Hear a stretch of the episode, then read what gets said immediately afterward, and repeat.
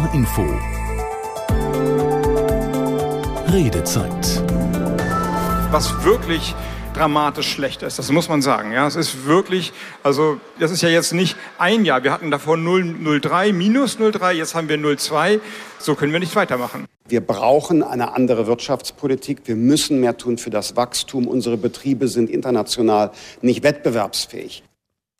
Herr Finanzminister Lindner und Wirtschaftsminister Habeck sind sich also eigentlich einig. Wir haben es gerade gehört.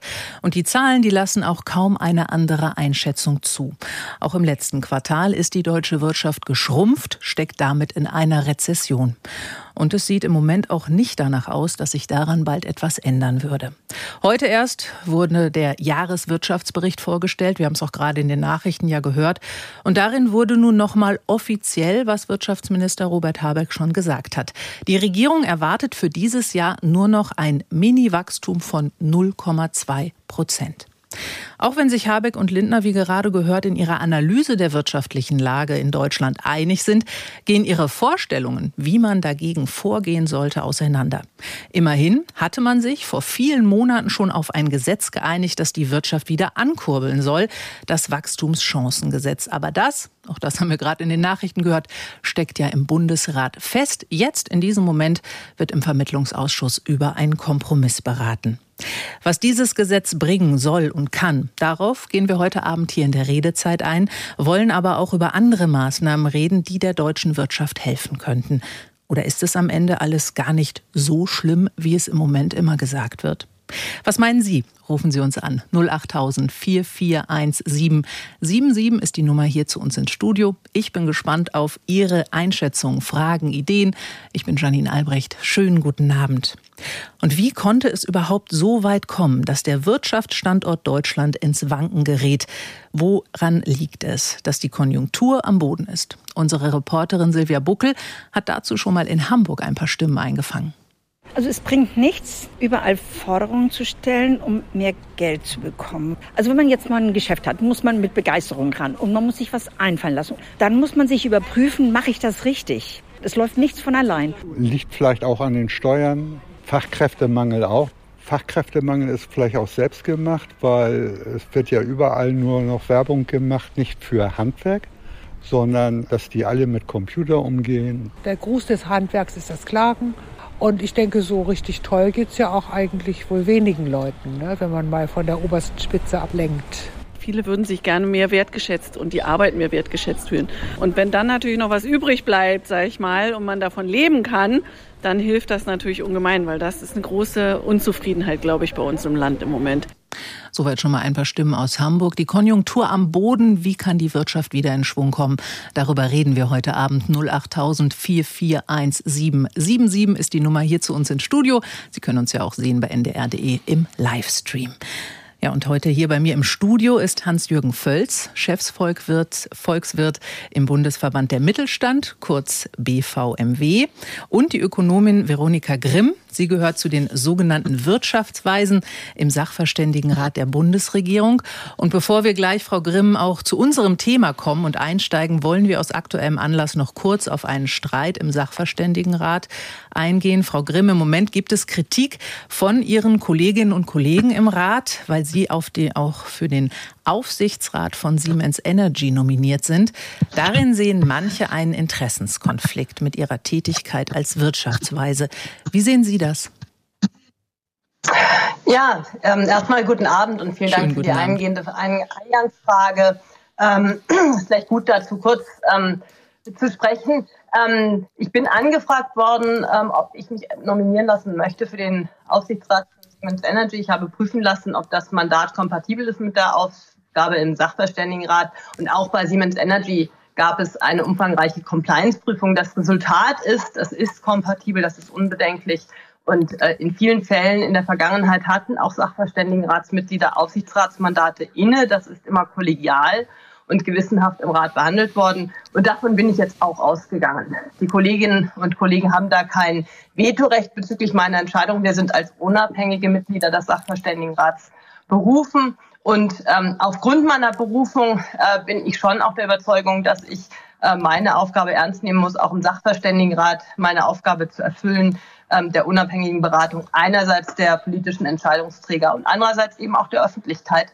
Und ähm, ich muss sagen, dass ich auch jetzt gerade heute sehr viel Zuspruch erfahren habe, ähm, dass viele Bürgerinnen und Bürger, viele ähm, Menschen mir heute geschrieben haben und gesagt haben, sie sehen das auch so. Das ist auch die Rechtslage ähm, die ich gerade beschrieben habe. Soweit zu dem internen Streit, den es gerade beim Sachverständigenrat gibt, der aber mit unserem Thema hier heute ja nichts zu tun hat, den wir aber natürlich, wenn Sie heute Abend bei uns als Gast in der Redezeit sind, ja auch nicht verschweigen wollten. Jetzt aber zum Thema. Die Konjunktur ist am Boden. Wie kommt die Wirtschaft wieder in Schwung? Aber bevor wir über mögliche Lösungen reden, schauen wir auf die wirtschaftliche Lage. Egal, wo man gerade hinhört, wird über Probleme geredet. Veronika Grimm, auch die Wirtschaftsweise Preisen sehen weniger Wachstum. Wo steht Deutschlands Wirtschaft Ihrer Einschätzung nach gerade? Ja, es gibt eine große Diskussion einerseits um konjunkturelle Probleme, andererseits um Auswirkungen der Krise. Was man oft übersieht in der Diskussion ist, dass wir eigentlich in eine strukturelle Wachstumsschwäche hineinlaufen. Und das ist im Wesentlichen begründet in der Demografie. Die Babyboomer-Generationen gehen in diesem Jahrzehnt in den Ruhestand. Und das bedeutet, dass das Arbeitsvolumen, das zur Verfügung steht, massiv sinken wird.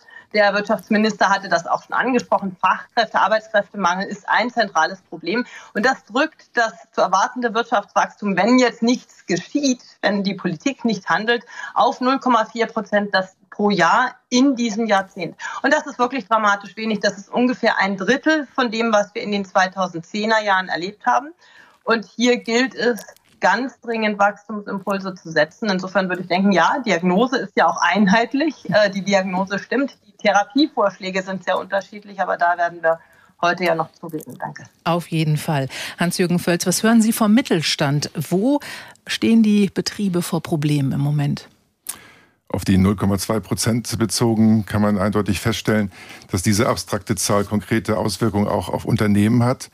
Denn äh, letztendlich bedeutet das weniger Kapital für Investitionen, weniger Verteilungsspielraum, das heißt geringere Lohnsteigerungen, weniger Möglichkeiten in Forschung und Entwicklung zu investieren.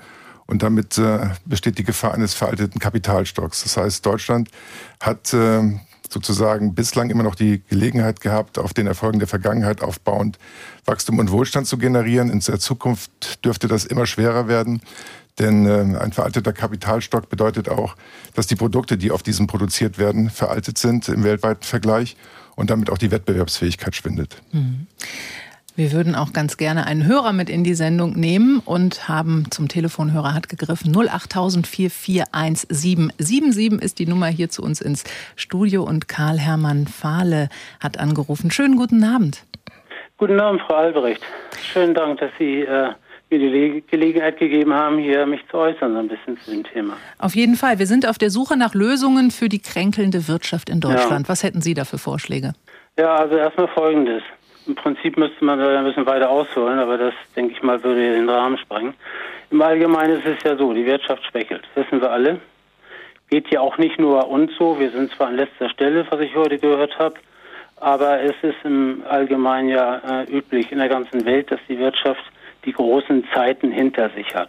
Ja, die großen Zeiten des Wachstums sind nun mal vorbei. Die waren zum Beispiel im Anschluss des letzten Weltkrieges, als alles kaputt war, da ging es natürlich unheimlich aufwärts, das ist ganz klar.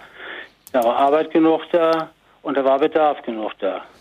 Und dann ist es ja auch so, jedes politische System, was die Wirtschaft betrifft, setzt ja auf das Wachstumsprinzip. Und die meisten Menschen sehen im dauerhaften Wachstum ja auch die Voraussetzung für Wohlstand und Fortschritt. Mhm. Aber wirtschaftliches Wachstum ist letztendlich abhängig vom Konsumverhalten der Menschen. Das ist, ist richtig. der Markt erstmal gesättigt, kommt das Wachstum aufgrund mangelnder Nachfrage zum Stillstand. Ja, also wenn ich, wenn ich schon zwei Autos habe, äh, dann kann es mir noch so gut gehen, äh, werde ich mir wahrscheinlich kein drittes kaufen. Das heißt, man ist dann auf einen sogenannten Ersatzmarkt angewiesen, der dann, der dann die Wirtschaft wieder ankurbeln soll. Aber der Neumarkt, der geht immer weiter zurück. Um gegenzusteuern, muss dann der Markt neue Produkte herausbringen, um die Wirtschaft wieder in Schwung zu bringen. Ja, aber das Problem ist aber, wie ich das sehe, da viele Menschen aufgrund real schrumpfender Einkommen immer weniger Geld überhaupt für den, für den Konsum zur Verfügung haben, wird sich die Wirtschaft auf diesem Wege kaum erholen. Das kann man also tun. Okay. Es wäre zum Beispiel möglich, über die Anhebung der Geburtenrate, was man ja häufiger auch hört, oder über Zuwanderung den Binnenmarkt wieder zu beleben. Das heißt, mehr Konsumenten ins Land holen, die ihr Geld eben auch ausgeben dafür.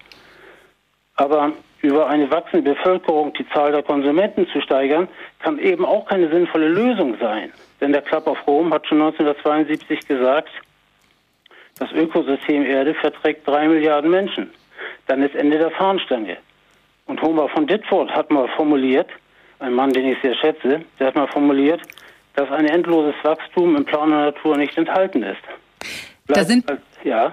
Äh, danke, ich wollte Sie nicht unterbrechen, aber da haben Sie jetzt schon ganz viele Punkte angesprochen und davon würde ich jetzt natürlich gerne einige hier auch vertiefen bei uns in unserer Redezeit. Und ich würde zunächst mal damit einsteigen, Sie haben äh, gerade ja auch angesprochen, also Konsum war ein Punkt, äh, Löhne sind ein Problem, wenn die Menschen sich eben gar nicht unbedingt leisten können, was sie konsumieren sollen und dass das große Wachstum eigentlich vorbei ist. Und damit würde ich zunächst mal Veronika Grimm äh, gerne wieder in die Runde holen. Frau Grimm, ist das so? Ist das große Wachstum auch vorbei? Muss man sich vielleicht auch mit diesem Gedanken anfreunden? Ja, ich glaube, so, so auf der Art äh, kann man das schon so formulieren. Ähm, es ist natürlich so, dass ähm, Schwellenländer und Länder, die gerade noch aufholen beim Wirtschaftswachstum, ähm, dass die natürlich höhere Wachstumsraten haben, weil einfach durch technologischen Fortschritt mehr Produktivitätswachstum möglich ist und das dann auch höhere Wachstumsraten ermöglicht in industrialisierten Volkswirtschaften, die sozusagen an der äh, Technologiegrenze agieren, da sind neue Ideen schwieriger äh, zu haben. Einfach weil ja äh, man ganz Neues erfinden muss, um die Produktivität noch zu steigern. Es gibt jetzt so ein paar äh, Technologien, wo man denken könnte, naja, die bringen schon doch durchaus viel Produktivitätsfortschritt. Und dazu gehört zum Beispiel die, die ähm, künstliche Intelligenz. Hm. Da ist die Spanne der Abschätzungen, was da an Produktivitätsfortschritt ähm, passieren kann, ist da sehr groß. Es kann sein, dass das einen richtigen Boost fürs Wachstum gibt wenn man ganz viele Aufgaben automatisieren kann, auch hochqualifizierte äh, Jobs damit ersetzen kann und eben auch die fehlenden Arbeitskräfte dadurch, wenn man Arbeitskräfte einsparen kann, zum Beispiel in der Bürokratie, dadurch, dass das Antragswesen einfach automatisierter äh, funktioniert ähm, äh, und Bewilligungsschreiben zum Beispiel, die man heute mit viel äh, Personalkapazität erstellt, einfach dann automatisiert erstellt werden. Ähm, aber das ist natürlich noch ein bisschen hin und dafür brauchten wir Vorbereitung. Äh, dafür müssen wir die Voraussetzungen schaffen, sowohl die Infrastruktur als auch die Qualifikation der Menschen und letztlich auch die Akzeptanz und die gesellschaftliche Diskussion. Mhm. Es gibt Potenziale, aber so einfach zu heben sind die nicht. Und da müssen wir uns eben anstrengen. Da muss unsere Anstrengung reingehen, diese Potenziale zu heben, wo wir eben als Gesellschaft äh, Produktivitätswachstum erzielen können. Ja, und ein Mittel, das sich die Bundesregierung ja dafür auch ausgedacht hat, ist das Wachstumschancengesetz. Das soll ja eben auch helfen, die Wirtschaft wieder anzukurbeln. Und ich habe schon gesagt, jetzt im Moment wird im Vermittlungsausschuss darüber beraten. Noch gibt es keine Einigung. Das wird sicherlich auch ein langer Abend. Ich schaue gerade mal rüber zu unseren Agenturen. Da gibt es bisher auch noch keine Meldung aus dem Vermittlungsausschuss. Aber das Ganze ist ja auch schon vor ein paar Monaten auf den Weg gebracht worden. Die Bundesländer haben da nicht mitgemacht, weil es geht unter anderem ja auch um Steuerentlastungen. Da sagten die Länder dann, das belastet zu sehr, wenn Steuern fehlen. Die Union, die will dem Gesetz nur zustimmen, wenn die Kürzungen beim Agrardiesel wieder zurückgenommen werden. Ja, und wie gesagt, der Vermittlungsausschuss, der soll jetzt helfen. Herr Völz, Ihr Verband, der hat an diesem Wochenende einen Brandbrief initiiert. 18 Wirtschaftsverbände haben am Ende unterzeichnet. Ihrer auch. Darin wird gefordert, dass das Gesetz, das Wachstumschancengesetz, jetzt möglichst schnell verabschiedet werden soll. Und dort heißt es, der Bundesrat blockiere die Rettung des Mittelstandes. Was erhoffen Sie sich von diesem Gesetz? Zunächst einmal ist jetzt alles das, was Wachstum ermöglicht, von größter Bedeutung. Und die Maßnahmen, die dazu ergreifen sind, sind werden auch nur zum Teil im Wachstumschancengesetz aufgegriffen. Es gibt auch das Bürokratieabbaugesetz, das sich der Herkulesaufgabe des äh, Bürokratieabbaus in Deutschland widmet. Da kommen wir noch zu. Nur beim Wachstumschancengesetz ist es so, dass ähm, die Hürden relativ niedrig gelegt worden sind von Anfang an. Das Volumen von sieben Milliarden Euro steht in keinem Verhältnis zu den Notwendigkeiten, die wir tatsächlich in Deutschland haben, um mittelständische Unternehmen zu entlasten. Vielleicht einmal ins Verhältnis gesetzt.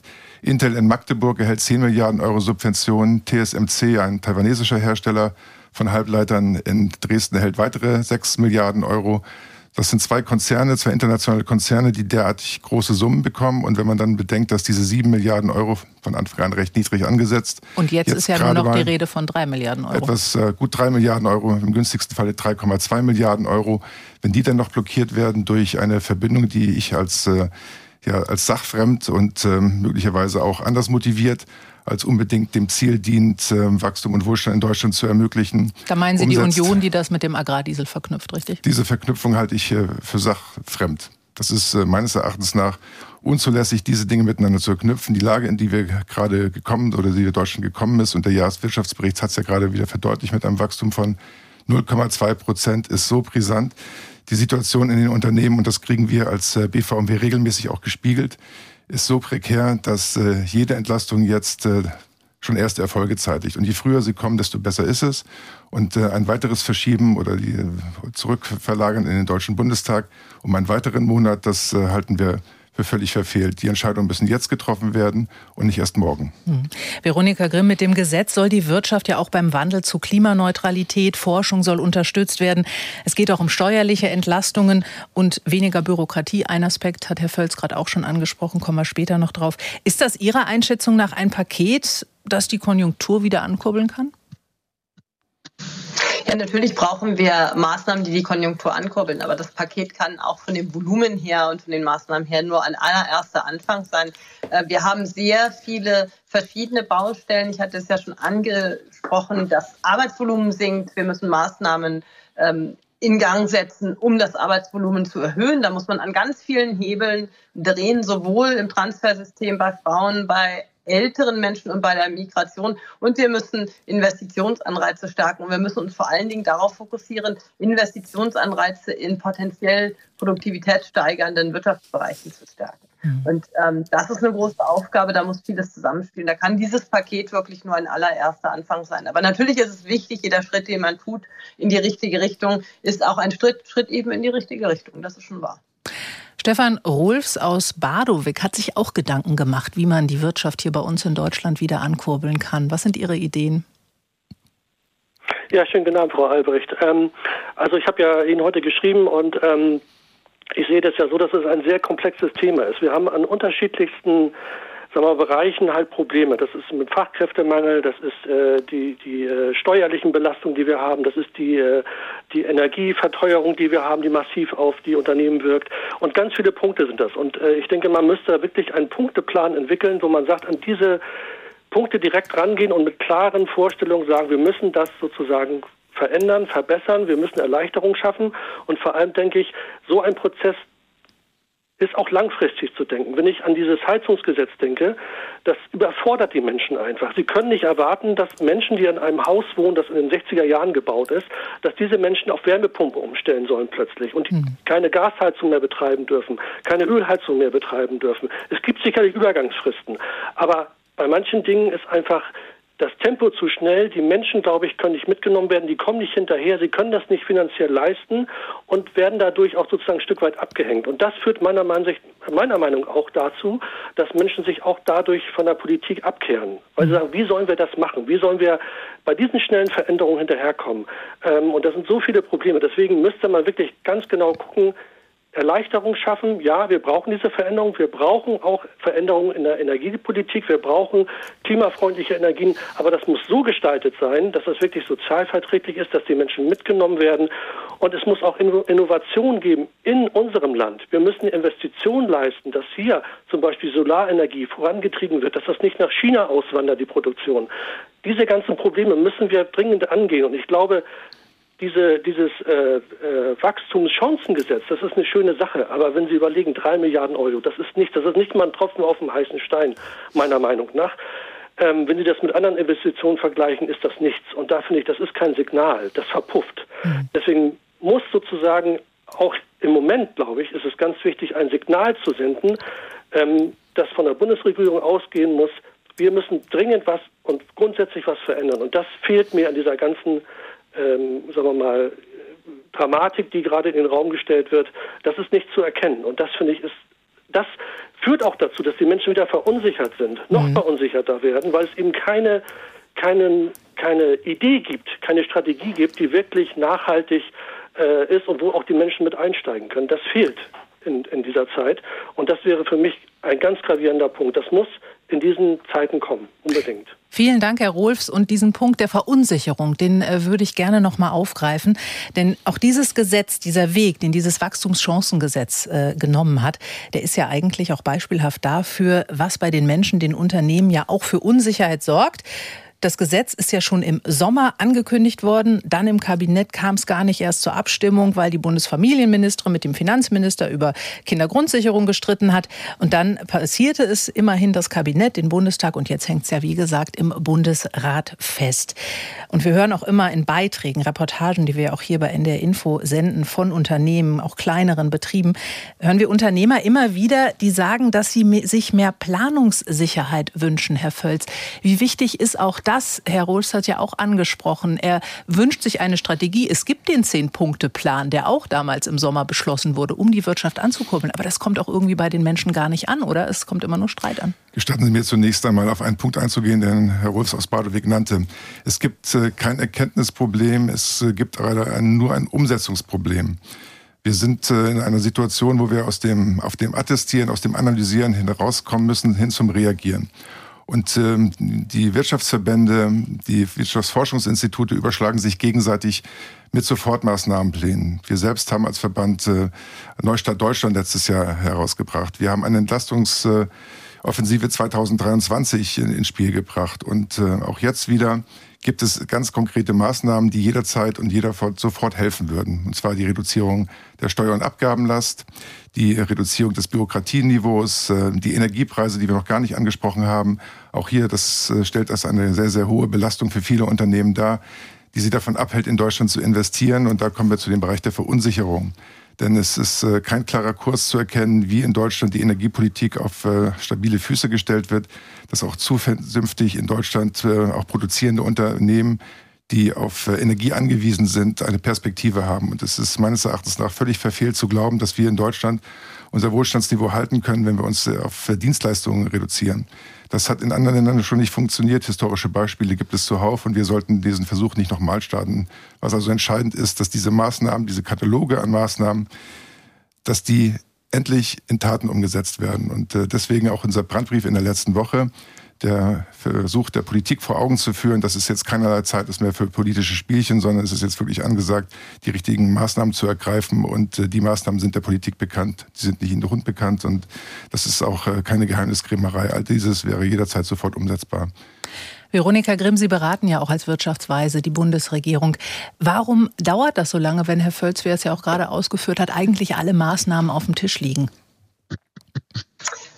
Ja, ein Grund ist sicherlich, dass die Diagnose geteilt wird, aber die Therapievorstellungen sind sehr unterschiedlich. Äh, die äh, Koalitionäre haben ja sehr unterschiedliche Vorstellungen davon, wie man die Transformation vorantreibt. Der eine Teil möchte einen sehr stark gestaltenden Staat haben, äh, der auch über Interventionen und gezielte Förderung ähm, die Transformation vorantreibt. Der andere Teil möchte stärker auf Märkte und Rahmenbedingungen setzen. Und ähm, ich glaube, das Problem ist schon, dass eine Mischung der beiden Systeme, vor allen Dingen, wenn man eine ziemlich leere Staatskasse hat, nicht so gut funktioniert. Man hat dann hier und da immer mal Eingriffe, äh, die aber so homopathisch sind gegeben, die den Umfang der äh, Problematik, ähm, dass man, dass das nicht so richtig verfängt. Ähm, und der Markt funktioniert dann auch nicht so gut, wenn man sich gar nicht so richtig verlassen kann, äh, wo der Staat denn dann in das Geschehen eingreift und äh, die Rahmenbedingungen zugunsten einiger Akteure verändert.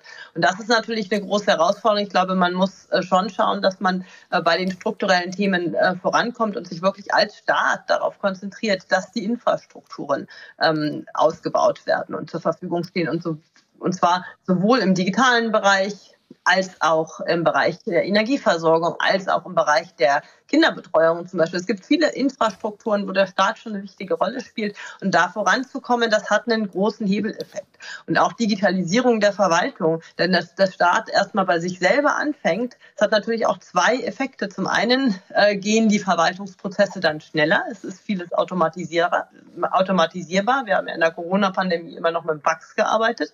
Äh, wenn wir, und das ist nicht so lange her.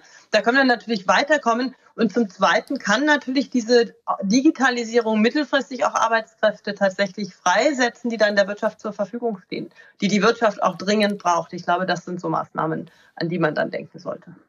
Ja, ist das jetzt zu langsam oder muss das alles durchdacht werden? Matthias Becker aus Hamburg hat uns angerufen und sich dazu auch Gedanken gemacht über die Entscheidungsprozesse, wie die so ablaufen gerade. Schönen guten Abend. Guten Abend. Ähm, ja, ich müsste auch so ein bisschen den, den Anrufer aus Badewitz so ein bisschen widersprechen. Dass wir, wir brauchen hier nicht langsamer Prozess. Wir müssen nicht langsam Gedanken machen. Wir müssen schneller werden. Wir müssen flotter werden. Und man hört so ein bisschen aus der ganzen Diskussion das typisch deutsche Problem aus. Wir, wir machen alles behäbig, wir machen alles sauber. Währenddessen sind die anderen Länder, die Chinesen sind, viel, sind viel schneller. Die in den Amerikanern kommen die ganzen Startups an den Markt. Und wir zerreden hier in Deutschland alles, anstelle einfach mal zu machen. Und das ist so das typisch deutsche Problem. Und ähm, ich höre hier einfach, die Politik muss einfach irgendwie ihre ähm, Verwaltungsapparat, muss kleiner werden, die Politik muss schneller werden. Wir müssen, ja, damit wird immer die deutsche ähm, Industrie vielleicht auch wieder an den Start bekommen. Aber so wie es jetzt läuft, wir werden in 20 Jahren noch über Kindermangel reden, selbst wenn die ganzen Boomer weggestorben sind. Und ähm, es wird Deutschland ist ein sterbendes Land, so wie ich das sehe, mit dieser Behebigkeit. Eine sehr düstere Aussage, aber trotzdem vielen Dank, Matthias Becker, äh, für Ihre ähm, Hinweise und Impulse. Ja, wie kann die Konjunktur in Deutschland, die offensichtlich gerade am Boden ist, wieder in Schwung kommen? Wie kann die Wirtschaft wiederbelebt werden? Darüber diskutieren wir heute Abend. Rufen Sie auch gerne an 08000 4417 77 ist die Nummer hier zu uns ins Studio. Veronika Grimm und Hans-Jürgen Völz freuen sich auch auf Ihre Ideen und wir werden gleich nach den Nachrichten weiter diskutieren und hier fiel auch gerade gerade das Wort Finanzen, staatliche Finanzen. Da gibt es eine Schuldenbremse und die macht im Moment auch ein paar Probleme. Und auch dazu gibt es unterschiedliche Meinungen, wie hinderlich die ist, um die Wirtschaft wieder anzukurbeln. Darüber reden wir gleich nach den Nachrichten. NDR Info. Die Nachrichten. Um 21.30 Uhr mit Martin Wilhelmi. Der geplante Investoreneinstieg in die Fußball-Bundesliga ist geplatzt. Das Präsidium der DFL hat bekannt gegeben, dass die Verhandlungen mit einem großen Private Equity Unternehmen nicht weitergeführt werden. Aus der NDR Nachrichtenredaktion Thomas Kuhlmann. Die Entscheidung ist auf einer Krisensitzung gefallen, die das DFL-Präsidium kurzfristig angesetzt hatte, nach wochenlangen Fanprotesten mit Tennisbällen und ferngesteuerten Autos in fast allen Stadien. Angesichts dieser Entwicklung sei eine Fortführung des Prozesses nicht mehr möglich, heißt es in einer offiziellen Mitteilung der DFL. Juristisch sei zwar alles in Ordnung, ohne eine breite Akzeptanz mache der Deal aber keinen Sinn mehr. Wichtigstes Ziel, so die DFL, ist jetzt, dass die Liga zurückkehrt zu einem geordneten geordneten Spielbetrieb. Der Sprecher des Fan-Dachverbandes Unsere Kurve, Thomas Kessen, wertet den gestoppten Investoreneinstieg als großen Erfolg. Er sprach von einem Sieg auch der Fans. Der deutsche Fußball, egal wie kommerzialisiert er sein mag, durch Ausgliederung und dergleichen, gehört am Ende immer noch den Mitgliedern und Fans und nicht wenigen Reichen, die noch reicher werden wollen. Das ist durch diesen Prozess sehr klar geworden und deswegen ist äh, der heutige Tag ein großer Tag für den deutschen Fußball. Der Sprecher des Fan-Dachverbandes Unsere Kurve, Thomas Kessen. Der Vermittlungsausschuss von Bundestag und Bundesrat berät über das sogenannte Wachstumschancengesetz. Mecklenburg-Vorpommerns Ministerpräsidentin Schwesig sagte, es gebe viel Gesprächsbedarf über die geplanten Steuererleichterungen. Die Ausschussvorsitzende rief die unionsgeführten Länder auf, dem Gesetz zuzustimmen. Es liege ein sehr guter Kompromissvorschlag vor, mit dem die Kommunen finanziell nicht überfordert, kleine und mittlere Unternehmen aber unterstützt würden. Die Union macht ihre Zustimmung davon abhängig, dass die Regierung geplante Kürzungen beim Agrardiesel zurücknimmt.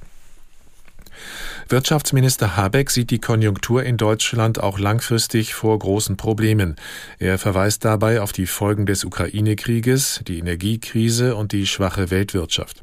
Habeck zufolge erwartet die Regierung für dieses Jahr nur noch ein Wachstum von 0,2 Prozent. In der Herbstprognose war sie noch von 1,3 Prozent ausgegangen.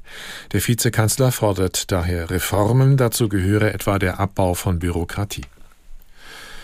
Bundesinnenministerin Faeser hat die Großrazzia gegen mutmaßliche Schleuser als wichtigen Schlag gegen menschenverachtende Kriminalität bezeichnet. Faeser sagte, bei der internationalen Aktion seien eine Vielzahl von Haftbefehlen vollstreckt worden. Allein in Deutschland waren demnach mehr als 600 Bundespolizisten im Einsatz. Hierzulande gab es Durchsuchungen in Nordrhein-Westfalen, Schleswig-Holstein, Hessen und Bayern. Die Verdächtigen sollen an Schleusungen über den Ärmelkanal beteiligt gewesen sein. Und das Wetter in Norddeutschland. Heute Nacht regnet es, später nachlassend, die Tiefstwerte 9 bis 5 Grad. Morgen dichte Wolken und gebietsweise Regen, zeitweise bleibt es trocken, 8 bis 13 Grad. Und die weiteren Aussichten. Am Freitag wechselhaft, zum Teil Schauer 7 bis 10 Grad. Am Sonnabend im Osten heiter, im Westen Regen ebenfalls 7 bis 10 Grad. Und das waren die Nachrichten. NDR Info Redezeit. Schönen guten Abend. Wir reden heute Abend über die Konjunktur, die in Deutschland am Boden liegt. Und wir wollen darüber sprechen, welche Möglichkeiten es gibt, die Wirtschaft wieder in Schwung zu bringen. Wir haben schon aufs Wachstumschancengesetz geschaut in der ersten halben Stunde. Die zweite halbe Stunde, die wollen wir jetzt auch noch mal nutzen, um ein, auf ein paar Details zu schauen, die auch schon immer mal angerissen wurden. Zum einen nämlich der Staat, wo er investieren soll oder soll er investieren in der Not und was ist dann auch mit der Schuldenbremse? Muss die Schuldenbremse um jeden Preis eingehalten werden? Tobias Rieger aus Schwerin hat uns geschrieben, er hält es für falsch, die Schuldenbremse einzuhalten und fragt, ob es überhaupt stimmt, dass künftige Generationen unter den Schulden dann erdrückt würden. Veronika Grimm, ist das so? Erdrücken wir die künftige Generation, wenn wir jetzt noch mehr Schulden machen? Ja, das ist zumindest die relevante Frage. Äh, wir haben uns das im Sachverständigenrat ganz genau angeguckt ähm, in der jüngeren Vergangenheit äh, und auch einen Reformvorschlag gemacht. Also die Schuldenbremse erscheint etwas zu strikt, aber nicht massiv zu strikt. Also wir haben einen Reformvorschlag gemacht, wo wir bei niedrigen äh, Schuldenständen etwas mehr äh, strukturelle Verschuldung erlauben würden. Ein Prozent äh, bei Schuldenständen unter 60 Prozent und 0,5 äh, Prozent statt der aktuell geltenden 0,35 Prozent das BIP bei Schuldenständen zwischen 60 und 90 Prozent. Da sind wir im Moment. Ähm, und wenn man sich das mal anguckt mit dieser Lockerung sozusagen bei niedrigen Schuldenständen und einer Übergangsphase nach Notlagen, dass man nicht sofort wieder krass konsolidieren muss, wie wir das jetzt gerade müssen, sondern so ein bisschen Spielraum hat in dem Jahr, in den Jahren nach einer Notlage und langsam die äh, Schulden abbauen muss, äh, die Neuverschuldung abbauen muss, die man aufnimmt.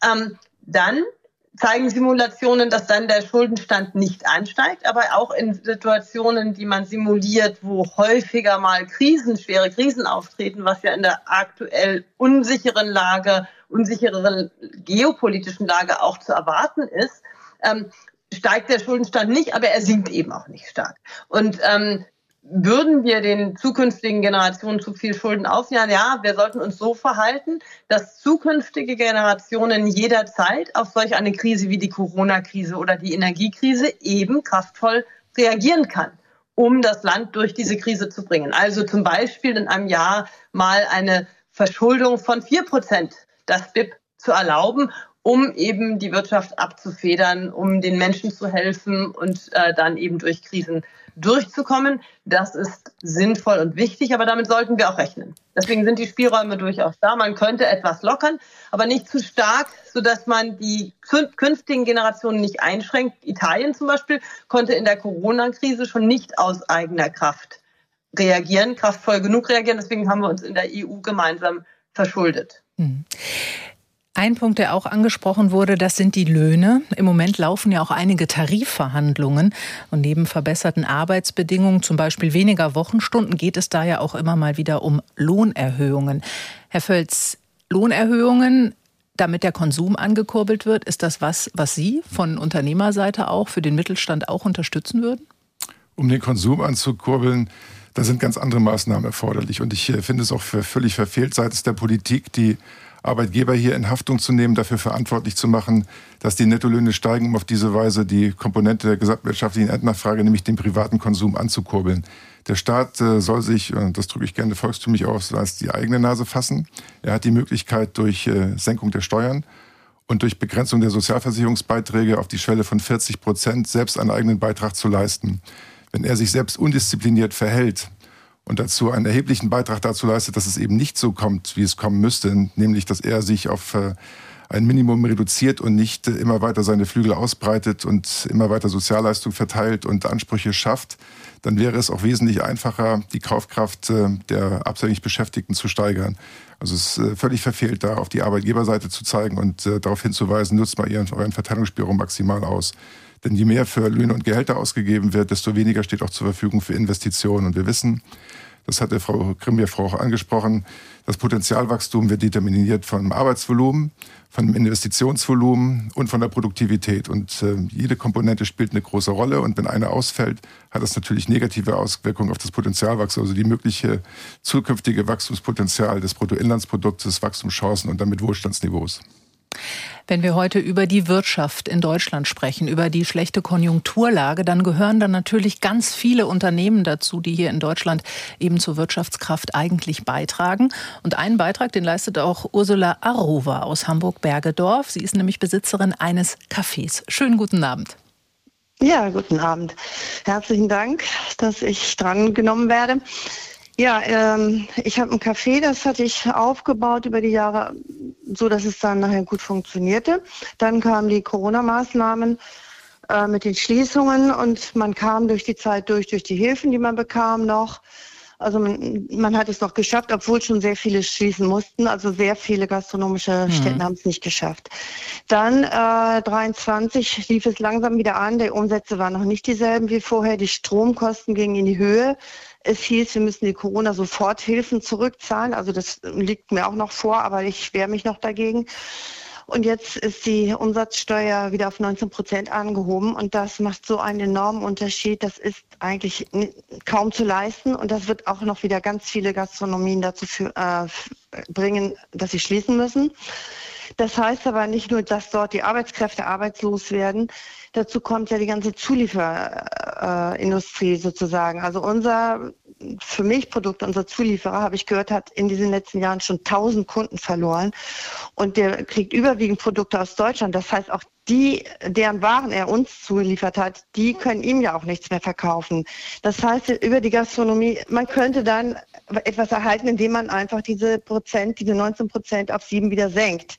Da muss man gar nicht groß neu investieren. Man würde damit ganz viel schon mal retten in dieser Branche.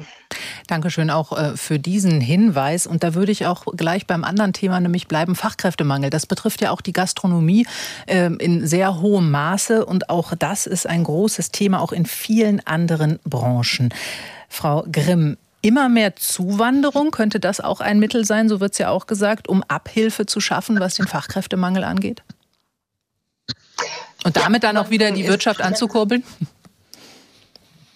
Genau, Zuwanderung ist sicherlich ein Mittel. Wenn man sich die ähm, Projektionen anguckt, dann sieht man allerdings, dass wir schon sehr hohe Zuwanderungsniveaus realisieren. Ungefähr eine Million Menschen kommen pro Jahr zu uns. Davon bleiben aber nicht alle. Also wenn man, ähm, es werden ungefähr 300, 250.000, 300 äh, Personen netto dann sozusagen zuwandern äh, pro Jahr. Und äh, das führt letztlich dazu äh, schon, äh, dass die Produktivität wieder angekurbelt wird, aber nur, wenn man die Leute auch zügig in den Arbeitsmarkt integriert.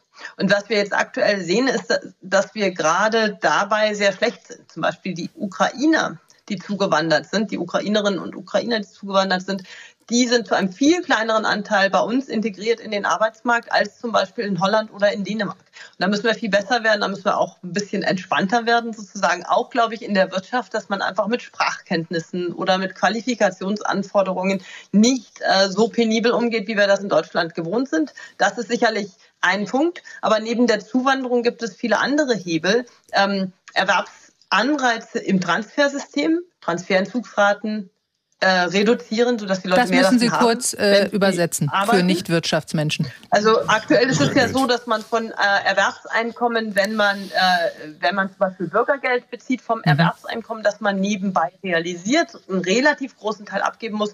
Und zwar erstens ist das ziemlich erratisch, es ist nicht so klar, mhm. wie viel man behalten kann, je nachdem, wie man gerade situiert ist. Und zweitens sind die Entzugsraten sehr hoch und man profitiert quasi überhaupt nicht davon, wenn man ähm, eine Arbeit annimmt, neben dem Bürgergeldbezug. Und das ist natürlich fatal, weil die Leute dann nicht wieder in den Arbeitsmarkt zurückkommen. Äh, wenn es sich nicht lohnt zu arbeiten, dann fange ich auch nicht an zu arbeiten, aber dann werde ich eben auch immer weniger vermittelbar. Und dann werden mir auch immer weniger Jobs angeboten. Das ist ein Hebel, vielleicht noch ganz schnell zwei andere Erwerbstätigkeit bei Frauen.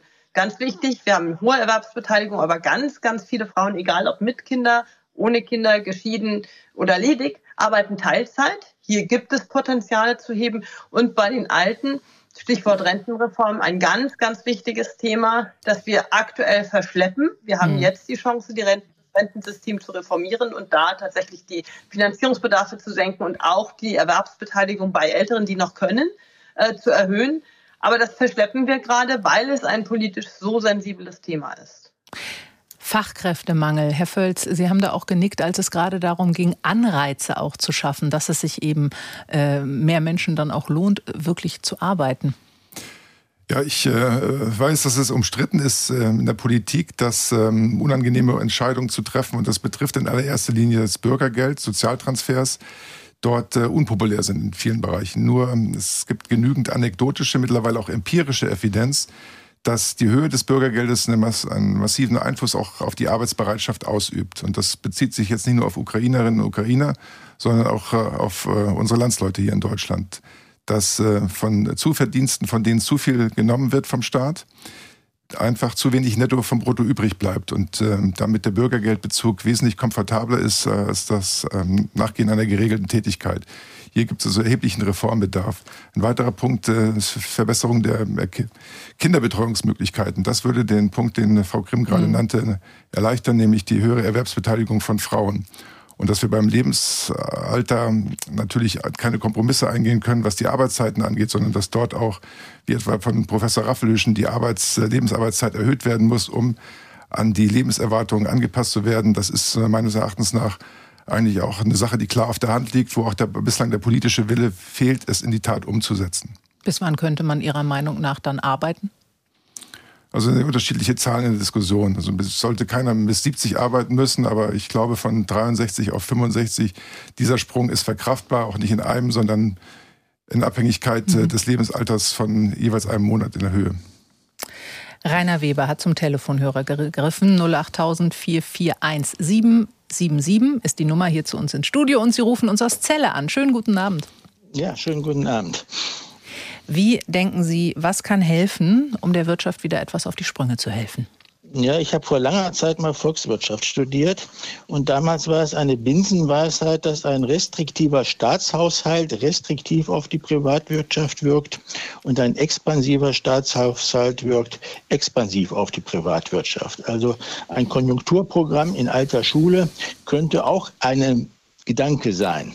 Also worauf ich hinaus will ist, der Ansatz von Herrn Lindner, sowohl für die Schuldenbremse zu sein, als auch gegen Steuer- oder Abgabenerhöhungen, ist meiner Meinung nach falsch. Ich habe meine Diplomarbeit damals im Jahre 1980 geschrieben über eine Kostenkrankheit im öffentlichen Dienst, hm. über, die, über das Phänomen der Kostenkrankheit im öffentlichen Dienst. Und da war es Stand der wissenschaftlichen Erkenntnis, dass die Staatsquote bei entwickelten Volkswirtschaften steigen muss. Das liegt daran, dass im Durchschnitt die Produktivität im Staatssektor niedriger ist als in der Privatwirtschaft, in der Industrie zum Beispiel. Und damit der Staat seine Aufgaben äh, weiterhin erfüllen kann, muss die Staatsquote tendenziell steigen. Das hat Herr Lindner meiner Meinung nach noch nicht begriffen. Vielen Dank, Herr Weber. Herr Völz, Sie haben gerade die Hand gehoben. Ja, da muss ich vehement widersprechen. Es ist auch ähm, belegbar, dass Staaten, die eine hohe Staatsquote aufweisen, wesentlich weniger innovativ sind, weniger wesentlich weniger Produktivität aufweisen und weniger dynamisch sind als Staaten, in denen ein hoher Offenheitsgrad besteht, in dem viel Privatwirtschaft herrscht. Ähm, da gibt es Belege masse. Ähm, was die Schuldenbremsendiskussion angeht, da möchte ich gerne auf den Punkt hinweisen, dass wir in Deutschland und Europa ohnehin schlechte Erfahrungen gemacht haben, wenn disziplinierende Instrumente, ich denke jetzt an, die, an den Stabilitäts- und Wachstumspakt, der damals im Zuge der Einführung des Euros ähm, schon nach kurzer Zeit gebrochen worden ist von Deutschland, wenn wir das Gleiche jetzt bei der Schuldenbremse auch noch nachexerzieren würden, dann würden wir voll ins Unglaubwürdig werden. Wir haben, glaube ich, unsere Diskussion eingeleitet mit dem Punkt Vertrauen und äh, möglichst vielen hohen Grad an Sicherheit, auch was Investitionen angeht und die Verlässlichkeit der Rahmenbedingungen. Wenn man die Schuldenbremse ähm, reformieren möchte, dann tut man das nicht in einer Situation, in der man in Bedrängnis geraten ist. Man macht es dann, wenn man es nicht machen muss, wenn man zur Überzeugung geraten ist, dass sie in der strengen Ausfertigung, wie sie gerade vorliegt, nicht angebracht ist. Wir würden komplett ein falsches Signal senden, wenn wir jetzt die Politik ähm, sozusagen aus der Verantwortung nehmen mit dem Geld, das sie einnehmen. Und das sind bald eine Billion Euro, also 1000 Milliarden Euro an Steuereinnahmen pro, pro Jahr. Wenn wir ihnen dort äh, eine, weitere, eine weitere Möglichkeit an die Hand geben, die hemmungslose Ausgabenpolitik vergangener Jahre und Jahrzehnte fortzusetzen. Die disziplinierende Wirkung muss unbedingt beibehalten werden. Eine Maßnahme, die auch immer wieder hier schon angesprochen wurde und anfällt und auch gerne als kostenloses Konjunkturprogramm bezeichnet wird, das ist der Abbau von Bürokratie. Herr Völz, können Sie das mal an einem Beispiel vielleicht auch veranschaulichen, wo und wie Bürokratie in Unternehmen im Moment Probleme macht? Ein sehr aktuelles Beispiel ist das äh, Lieferketten-Sorgfaltspflichtengesetz. Die deutsche Version liegt vor, die europäische Version des Lieferketten-Sorgfaltspflichtengesetzes wurde auch dank des Einsatzes der FDP gerade noch aufgehalten. Wir haben dort, ähm, wenn dieses Gesetz so durchkommen sollte, viele Unternehmen, die überhaupt keine Lieferbeziehungen mehr ins Ausland, insbesondere in Länder, die Entwicklungsländer sind, Afrika, Asien, aufrechterhalten würden, weil es einfach viel zu riskant ist, die dort geforderten Nachweispflichten zu erbringen. Und diese sind auch nicht nur einmal zu erbringen, wenn man eine Lieferbeziehung hat mit einem Lieferanten aus, äh, sagen wir mal, einem schwarzafrikanischen Land, sondern das Problem wäre, es wäre kontinuierlich nachzuweisen. Und kleine und mittelständische Unternehmen haben einfach nicht die Ressourcen mhm. dazu. Große internationale Konzerne haben Abteilungen, die sich äh, rund um die Uhr nur mit äh, Papierkram beschäftigen. Kleine und mittelständische Unternehmen sind damit beschäftigt, Aufträge zu akquirieren, Personaleinsatzplanung zu betreiben, Materialbeschaffung und den Absatz zu organisieren. Wenn man sie damit auch zusätzlich noch belasten würde, und das wäre beim europäischen Lieferketten-Sorgfaltspflichtengesetz der Fall, dann äh, ja, würden wir aus der mhm. Rezession, in der wir jetzt sind, noch schwieriger rauskommen. Es liegt ja auch schon ein Gesetzentwurf vor zum Abbau der Bürokratie. Bürokratieentlastungsgesetz heißt es. Und laut Bundesjustizminister Marco Buschmann soll es die Wirtschaft um 682 Millionen Euro entlasten. Frau Grimm, Sie beraten ja die Wirtschaftsweisen ähm, auch für die Bundes als Wirtschaftsweise auch die Bundesregierung. Warum dauert auch das so lange, dieses Gesetz auf den Weg zu bringen, wenn man doch von vielen Seiten hört, es ist eigentlich eine kostenlose Maßnahme, Bürokratie abzuschaffen und würde wahnsinnig viel Entlastung bringen? Ja, ist eben auch schwierig. Es besteht einfach aus vielen Einzelmaßnahmen. Ähm, es ist, glaube ich, sehr schwer abzuschätzen, wie viel dann tatsächlich äh, gespart wird. Mhm. Es ist auch so, dass natürlich bei der Abschaffung ähm, von Regeln auch so ein bisschen die Präzision ähm, verloren geht. Man sagt das immer so leicht, ne? man muss ja nicht alles ganz genau überprüfen, ja, aber wenn man dann in Deutschland Dinge mal nicht genau überprüft, dann gibt es natürlich äh, eine gewisse ähm, Skepsis, weil dann die Dinge vielleicht nicht so geregelt und fair laufen, wie sie laufen könnten ähm, und dann wehren sich die Akteure in dem speziellen Fall eben doch wieder. Es ist richtig, dass der Bürokratieabbau sehr, sehr wichtig ist, aber ich glaube, man, äh, wir haben ja gerade ähm, ein paar Beispiele auch schon gehört. Ähm, Lieferkettengesetz, komplexe Antragsverfahren äh, für Fördermaßnahmen. Das sind alles zusätzliche äh, Bürokratiekosten, die hinzukommen, einfach die die Regierung zusätzlich etabliert. Hm. Und ähm, das ist natürlich problematisch, dass wir jetzt hier einerseits sagen, wir müssen da ganz genau zielgerichtet Fördermaßnahmen ausschreiben, wir müssen auch vorschreiben, wie ganz genau Anlagen betrieben werden, zum Beispiel Elektrolyseanlagen. Da sind ganz genaue Vorschriften, wie viel Erneuerbare man parallel zubauen muss, teilweise wann man die dann auch gleichzeitig betreiben muss. Beim Lieferkettengesetz äh, gibt es zahlreiche Pflichten, Berichtspflichten, die erfüllt werden müssen. Und das sind natürlich alles Anforderungen, die dann insbesondere kleine und mittelständische Unternehmen einerseits vor große Bürokratiekosten und Koordinationskosten stellen, aber auch einem Risiko aussetzen, dass man diese Regeln eben dann doch nicht detailliert äh, befolgt mhm. hat und da verantwortlich gemacht werden kann. Also ich glaube, das ist schon ein großes Problem. Ähm, und da spricht vieles dafür, tatsächlich auch aufzupassen, nicht neue Bürokratie zu etablieren. Herr Völz. Es ist vielleicht für Ihre Zuhörer auch gar nicht äh, uninteressant zu wissen, dass die Bundesregierung mit großen Ambitionen gestartet ist aber diese Ambitionen relativ äh, weit zurückgefahren worden sind. Es gab Anfang des vergangenen Jahres eine Befragung von Wirtschaftsverbänden vom Statistischen Bundesamt im Auftrag des Bundesjustizministeriums, das federführend für das Thema Bürokratieabbau verantwortlich ist. Und es wurden weit über 400 Vorschläge eingebracht, konkrete Maßnahmen zum Abbau von Bürokratie. Und ähm, das Ergebnis war, dass jetzt leider knapp über 30 meiner Kenntnis nach im Bürokratieabbaugesetz übrig geblieben sind. Und die größten Verhinderer, das sollte auch an dieser Stelle genannt werden, waren das Bundesministerium für Arbeit und Soziales, das Ressort von Herrn Heil, und das Bundesministerium für Finanzen, das Ressort von Herrn Lindner. Auch dies eine interessante Information, wie ich finde. Absolut. Und wir haben auch noch zwei Hörer in der Leitung. Und ich würde zunächst nach Tornesch hören zu Herrn Marc Dittmann. Schönen guten Abend. Ja, schönen guten Abend in die Runde. Was sagen Sie, wo steht Deutschland gerade auch so im Vergleich zu anderen Ländern? Ja, ich will gleich auf den Punkt kommen. Im Vergleich, und mir angenannt, ähm, wie viel hat jetzt Amerika investiert in das Transformations, sag ich mal, Aufschwung der Wirtschaft? Wir reden hier von 300 Milliarden Dollar. Und jetzt wollen wir in Deutschland mit drei Milliarden ähm, die Wirtschaft retten. Ähm, ich denke, das ist genau eigentlich das Dilemma, genauso wie auch in China massiv die Wirtschaft subventioniert wird. Und ähm, ich denke, hier sind die Ansätze, die das Ungleichgewicht bringen und letztendlich auch dazu führen, neben den anderen genannten Faktoren, die Sie genannt haben. Ähm, ich möchte auch nochmal auf dieses Verfassungsgerichtsurteil zurückkommen.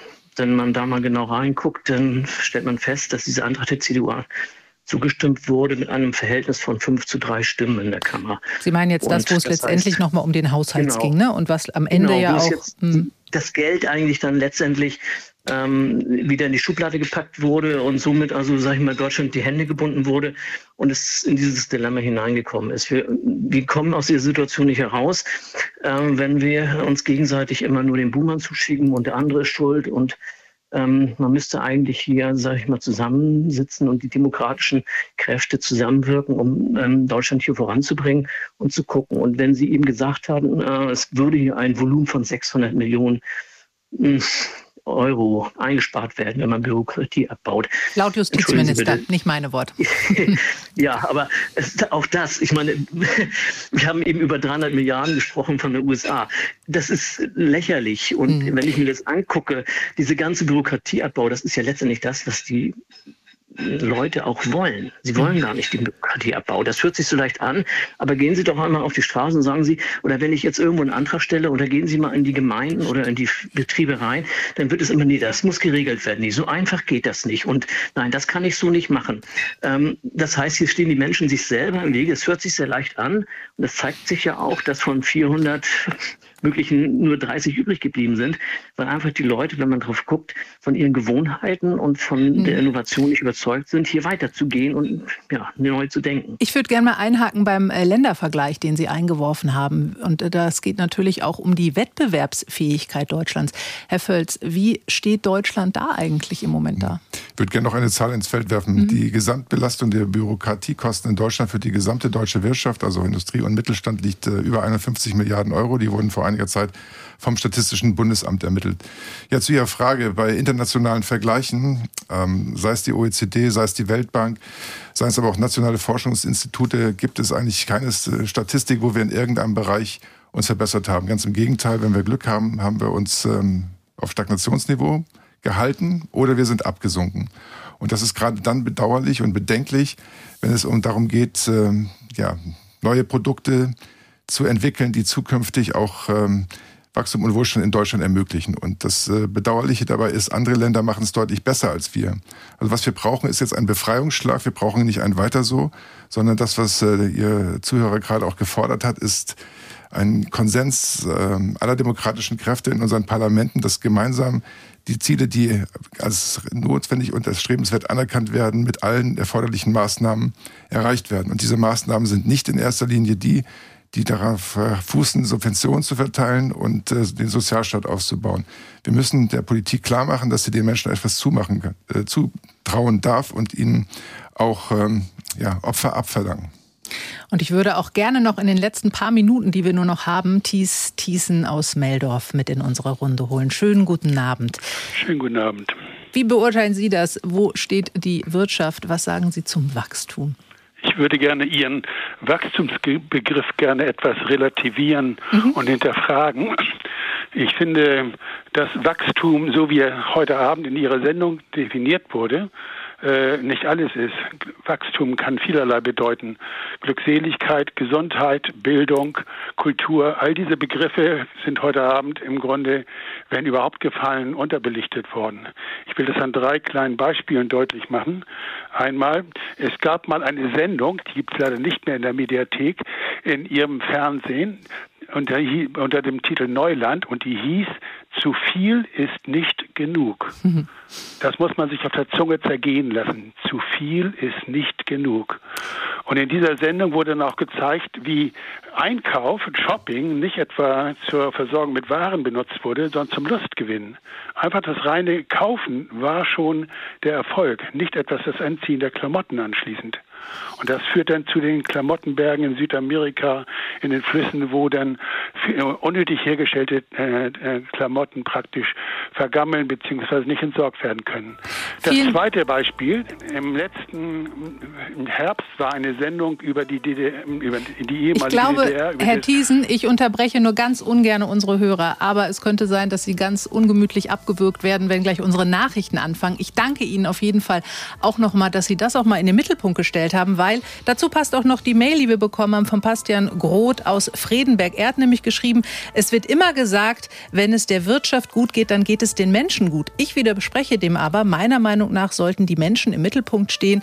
Und wenn es ihnen gut geht, dann kann und wird es auch der Wirtschaft gut gehen. Ich würde sagen, so enden wir heute unsere Sendung. Wir haben versucht, ein bisschen Licht da reinzubringen, wie die Wirtschaft wieder angekurbelt werden kann. Dass Wachstum nicht alles ist, das hat auch Herr Thiesen, beziehungsweise das Wachstum mehr als nur Wirtschaft ist, hat Herr Thiesen uns auch noch mit auf den Weg gegeben. Soweit unsere Redezeit für heute Abend. Ich bin Janine Albrecht. Meine Gäste waren Veronika Grimm, eine der Wirtschaftsweisen, und Hans-Jürgen Völz, Chef des Volkswirt im Bundesverband der Mittelstand. Vielen lieben Dank auch für Ihre Einschätzung. Morgen gibt es hier natürlich wieder eine Redezeit, dann um 21 Uhr, nee, um 20.30 Uhr, Entschuldigung, um 20.30 Uhr. Und morgen schauen wir auf ein ganz anderes Thema. Zwei Jahre Ukraine-Krieg. Am Wochenende jährt sich der russische Angriff gegen die Ukraine und morgen schauen wir noch mal genauer auf dieses Land und auf diesen Krieg. Und ich wünsche Ihnen einen schönen Abend und hier geht es jetzt weiter mit der ARD Infonacht. Tschüss.